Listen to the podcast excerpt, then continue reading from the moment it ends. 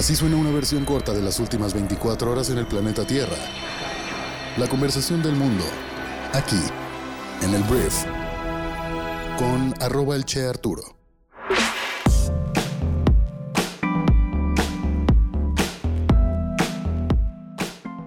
Hola, muy buenos días, bienvenidas, bienvenidos a esto que es el brief para este lunes 20 de diciembre. Estamos en la semana navideña y estamos aquí reunidos para informarnos con los temas de conversación que debemos conocer el día de hoy para ser una persona informada. Entonces, sin más que decir, vamos a comenzar con esto que es el brief. Vamos a empezar hablando de México y hablaremos del Instituto Nacional Electoral. Porque actualmente, te voy a explicar el contexto, hay, una, hay un pleito, hay una discusión muy, muy airada, muy activa entre el INE y diferentes actores políticos. ¿Qué está pasando? El INE no quiere y ya confirmó que no va a hacer la revocación de mandato en la fecha que es el próximo 10 de abril, como lo quiere pues Andrés Manuel López Obrador y en general el partido de Morena. ¿Qué es la revocación de mandato? Es una encuesta que se va a hacer a un nivel como si fuera una elección, o sea, una encuesta muy robusta en todo el país para definir si queremos que Andrés Manuel se mantenga en su puesto o no queremos que Andrés Manuel se mantenga en su puesto. ¿Cuál es el problema? ¿Por qué el INE no quiere hacer esta, este ejercicio democrático como lo llama el presidente de México? El problema es presupuestario. Cuando se define el presupuesto, que está controlado principalmente por Morena, eh, definen que le van a reducir el presupuesto al Instituto Nacional Electoral y por esa razón el INE aprobó este fin de semana posponer la revocación de mandato por falta de presupuesto. Se avaló con 6 votos a favor y 5 en contra y te digo, estaba previsto esta revocación de mandato el 10 de abril, pero ante la falta de presupuesto, el consejero presidente Lorenzo Córdoba, quien elaboró el proyecto, argumentó que un déficit de 2.327 millones de pesos, que es lo que se supone que le falta, impide avanzar en las actividades del proceso de revocación en las condiciones óptimas. Y la justificación, citando a Lorenzo, es que a pesar de los esfuerzos en la adecuación presupuestaria, esta autoridad electoral apenas tendrá capacidad para fondear uno de cada tres pesos de lo que costaría la revocación de mandato, lo que llevaría a este instituto a violar las disposiciones de la Constitución. Se dice falsamente que el INE tiene dinero suficiente para organizar la revocación de mandato de acuerdo con las exigencias legales. Estamos ante no otra cosa que el estrangulamiento financiero de la autoridad que a lo largo de 24 años ha garantizado elecciones libres a la nación, fue lo que dijo el presidente consejero y te digo aquí, pues ya del otro lado tenemos a Morena que ya dijo que va a llevar esto a tribunales para que sí se haga esta revocación. Claudia Sheinbaum, la jefa de gobierno de la Ciudad de México, ya dice que nada más es una excusa. Y pues Andrés Manuel sigue diciendo lo mismo, que sí tienen el presupuesto, que sí les alcanza, que optimicen, que le bajen el salario a todos para que alcancen los recursos. Pero bueno, por lo pronto el INE, la máxima autoridad electoral de nuestro país, dice que el próximo 10 de abril no habrá revocación de mandato. Y aquí va a haber, te digo, esta semana se va a hablar mucho de esto, prepárate, ya sabes el contexto, pero te digo, ese es el pleito. Em, al final la revocación de mandato ha sido vista por muchas personas como pues un paso de campaña más, una campaña electoral más para Andrés Manuel López Obrador, la cual podría derramar obviamente beneficios electorales para diferentes candidatos y candidatas que este año van a jugarse pues en diferentes estados una gubernatura, por ejemplo. Entonces, bueno, eso es lo que está pasando y ya lo sabes. El INE, pues por lo pronto no va el 4 de abril eh, la revocación de mandato. Es el 10 de abril, me he equivocado. Es el 10 de abril la supuesta, bueno, la que ya no va a ser la revocación de mandato. Vamos a hablar de otro tema. Vamos a hablar ahora de armas, vamos a hablar de guerra. Porque, mira, hay una organización transatlántica que se llama la OTAN, que es básicamente una alianza militar de países occidentales, Estados Unidos, algunos aliados europeos y así. Y últimamente hay un conflicto pues muy airado con Rusia por un territorio, por un país, no es un territorio que se llama Ucrania lo has, escuchado. Entonces, ¿cuál es el problema? Ucrania quiere anexarse o tiene planes de anexarse a la OTAN, pero a Rusia no le conviene esto, porque como son vecinos, al estar aliado a la OTAN, pues es más fácil que el resto de la OTAN defienda al país, ¿no? O sea, que digan, oigan, pues aquí a mi miembro de la OTAN no le haces nada a Rusia, porque pues Rusia ha estado como amedrentando a Ucrania a lo largo del tiempo. ¿Cuál es el tema? Esto ya se puso un poquito candente, ya hablaron Vladimir Putin y este Joe Biden para pues bajar las, las, discusiones porque ya la gente ya estaba hablando de guerras y ya se había calmado un poquito el asunto. Pero este fin de semana volvió a sonar la palabra guerra, que a mí es una palabra que no me hace sentido, ¿sabes? O sea, no me hace sentido que hoy, en esta época en la que vivimos, el mundo quiera guerra. Siento que ni siquiera la gente que podría pelear estas guerras les hace sentido que peleemos. Pero bueno, lo que dijo el viceministro de Relaciones Exteriores de Rusia, que se llama Sergei Jay Rikapov, lo que dijo es que la OTAN se está equilibrando o está balanceándose al borde de la guerra. y que si la alianza no accede a las demandas rusas, su país empleará todas las formas, medios y soluciones necesarias para garantizar nuestra seguridad. Estas declaraciones se producen un día después de que Rusia presentara dos borradores de tratados para la consideración de la OTAN. Estos tratados que son exigen garantías vinculantes de que Ucrania y Georgia no serán admitidas en la OTAN y que la alianza reducirá sus despliegues militares en Europa del Este. Es muy poco probable que la OTAN esté de acuerdo con estos términos. Y bueno, por lo pronto, alrededor de 95.000 tropas rusas se concentran en la frontera con Ucrania. Muchos analistas de inteligencia creen que la invasión ya es inminente Estados Unidos este fin de semana anunció que está considerando extender el apoyo militar a Ucrania para ayudar en la defensa del país en contra de las fuerzas rusas. La administración de Biden está considerando redirigir el grupo militar, incluidos los helicópteros Mi-17 de fabricación rusa, irónicamente, que anteriormente se asignaron a las fuerzas de seguridad nacional afganas. Entonces, te digo, a mí el tema de la guerra me parece inaudito. Entiendo que hay diferentes intereses en esto, pero siento que la sociedad y el mundo debería ser mejor que esto, pero al parecer todavía no lo somos. La cosa está candente, esperemos que no escale más. Esos dos son los temas más importantes de México y el mundo hoy, pero no es suficiente todavía para que estés completamente informado. Lo siguiente que te voy a contar es que Pfizer, el gigante farmacéutico, dijo este viernes que la pandemia del COVID-19 podría no terminar hasta el año 2024, lo cual obviamente suena terrible.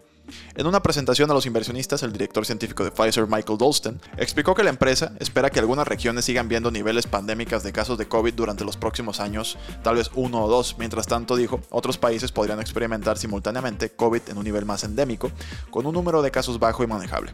Sin embargo, para el año 2024, el COVID-19 debería ser endémico a nivel mundial, fue lo que pronosticó Pfizer. Esto no quiere decir que vamos a estar jodidos así todo, o sea, sobre todo países como México, que a pesar de que a veces criticamos a nuestro propio país, lo neta es que somos una una economía grande, pues somos parte del G20. Estamos mucho mejor en muchos temas que muchísimos otros países. Eso no quiere decir que en México vayamos a estar encerrados hasta el año 2024, pero sí quiere decir que vayamos en algún punto del mundo habrá niveles preocupantes de COVID-19 hasta el año 2024, es lo que dice Pfizer. Hablemos de más COVID, pero vamos a hablar de buenas noticias. Sudáfrica, que es el país que lanzó la primera advertencia de la variante Omicron, que se está propagando a toda velocidad por el planeta, ya está obteniendo también los primeros resultados sobre esta mutación del COVID. Los estudios preliminares de varios hospitales de la provincia de Gauteng, epicentro de la nueva variante, y del ministro de Sanidad africano, concluyen que Omicron es probablemente más contagiosa que la variante Delta. Además, las admisiones en los hospitales han aumentado un 200%, pero no hay datos concluyentes para confirmar que la enfermedad sea más grave Omicron que con las anteriores mutaciones, lo cual son pues muy buenas noticias por un lado, porque pues no es algo que nos va a matar más fácilmente, pero sí ayer hablaba con una persona que le sabía bastante esto y me decía, "Oye, pues es que sí, o sea, tal vez no nos va a matar, pero el hecho de que sea más contagiosa podría provocar que se, o sea, obviamente va a haber más personas infectadas y esto aumenta la posibilidad de que mute esta variante y pues tengamos tal vez nuevas variantes, tal vez sí peligrosas. Entonces, a cuidarse amigos, amigas, es tiempo de cubrebocas, es tiempo de Navidad, pero entiendo que tenemos que cuidarnos lo más posible. Y hablando de cuidarnos, Holanda, Holanda tristemente, digo tristemente porque te digo la época, pues nos gustaría que todo estuviera bien, ¿no? Pero el gobierno holandés anunció este sábado que las escuelas, universidades y todos los negocios no esenciales deben cerrar hasta el 14 de enero a partir del día de ayer. Holanda volverá a estar bloqueada a partir de ayer, fue lo que dijo el primer ministro holandés Mark Rutte, y dijo que el bloqueo era necesario debido a la quinta ola causada por la variante que se está pues, acercando a nosotros. Entonces, pues solamente podrán recibir dos visitantes por día los ciudadanos holandeses en Navidad y Año Nuevo. Se les permitirá cuatro. O sea, esto está literal de que cuatro personas en tu casa o seis personas en tu casa, no más. Es lo que dice Holanda. Y pues bueno, se me hace una buena recomendación. Hablemos de Chile, porque Chile tuvo elecciones el día de ayer, donde pues se enfrentaron el activista de izquierda de 35 años Gabriel Boric y el católico conservador de la ley y el orden José Antonio Cast. Uno de los principales problemas que divide a los votantes o que dividió a los votantes es el sistema económico y político que el general Augusto Pinochet legó al país que gobernó como dictador entre el 73 y 1990. Los partidarios de Cast, que ha hablado muy bien de Pinochet por cierto, argumentan que el modelo de libre mercado de Chile ha llevado a un fuerte crecimiento económico, mientras que los votantes Boric afirman que ha producido demasiada desigualdad. Entonces son dos perfiles muy diferentes, todavía no te puedo decir ganadores, pero Chile votó el día de ayer entre dos candidatos, la verdad, muy polarizados, como todo el mundo, ¿no? Hablemos de Filipinas, porque Filipinas está pasando por momentos bien difíciles. Un tifón que asoló el centro de Filipinas el jueves y viernes mató hasta ahora 146 personas y es probable que el número de muertos continúe aumentando a medida que los pueblos aislados que sufrieron cortes de comunicaciones restablezcan el contacto con las autoridades. La mayoría de las muertes se debieron a la caída de árboles y paredes, inundaciones repentinas y deslizamientos de tierra. Tristemente, hay 180.000 eh, habitantes desesperados por refugio, agua potable y otras necesidades y terrible noticia. Hablemos de un país que pues está haciendo las cosas muy bien en temas de cambio climático, que es Escocia. Porque Escocia acaba de hacer explotar su última central eléctrica de carbón, mientras el país pues ya pasa totalmente a la energía limpia. Entonces, esto lo hicieron simbólicamente, literal hicieron explotar porque pues querían que quedara muy un recordatorio visual de la transición del país desde los combustibles fósiles para adoptar las emisiones netas cero. Entonces, la primera ministra Nicola Sturgeon apretó el botón de una explosión controlada que redujo a escombros la chimenea Longanet de 600 pies fuera del servicio. En 2020 te voy a platicar lo que han logrado hacer aquí. En 2020 el equivalente al 97.4%, 97.4% del consumo bruto de electricidad de Escocia se generó a partir de energías renovables como la energía eólica e hidráulica en tierra y en alta mar.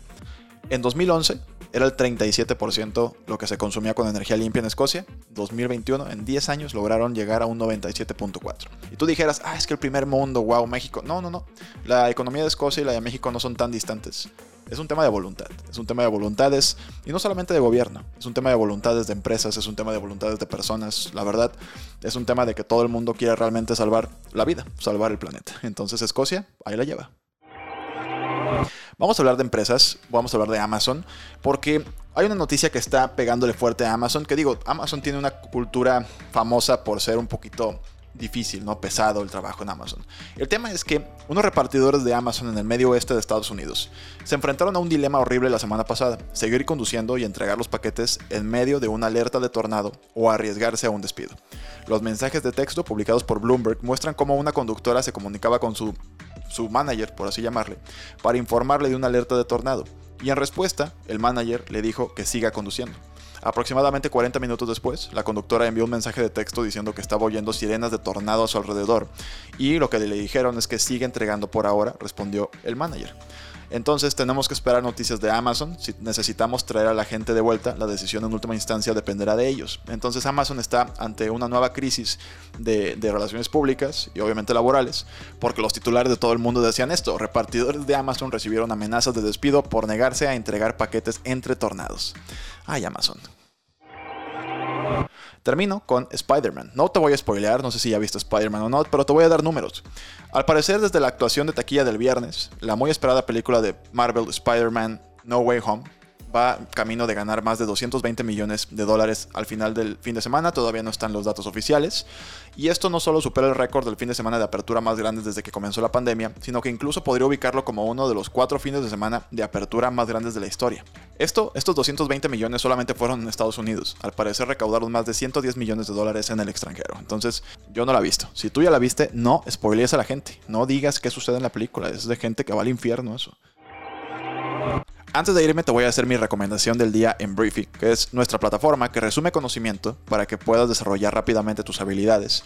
Hay una lectura que te recomiendo muchísimo que se llama ¿Cuánto tiempo debe permanecer un fundador de una empresa como director general de la misma? Buenísimo, en cuatro minutos la escuchas o la lees y pues tal cual te explica eso. Métodos para que haya una transición y que sepas cuándo un liderazgo que fundó la empresa deja de ser valioso para la misma y las alternativas que puedes tener si tú eres uno de ellos o ellas. Entonces, esto es lo que te puedo para suscribirte a Briefy, entra a briefy.com y esperemos que te genere mucho valor. Por último, no me queda más que agradecerte que hayas estado aquí. Gracias por escucharme y por compartir este programa. Y nos escuchamos mañana en la siguiente edición de esto que es el Brief. Yo soy Arturo. Adiós.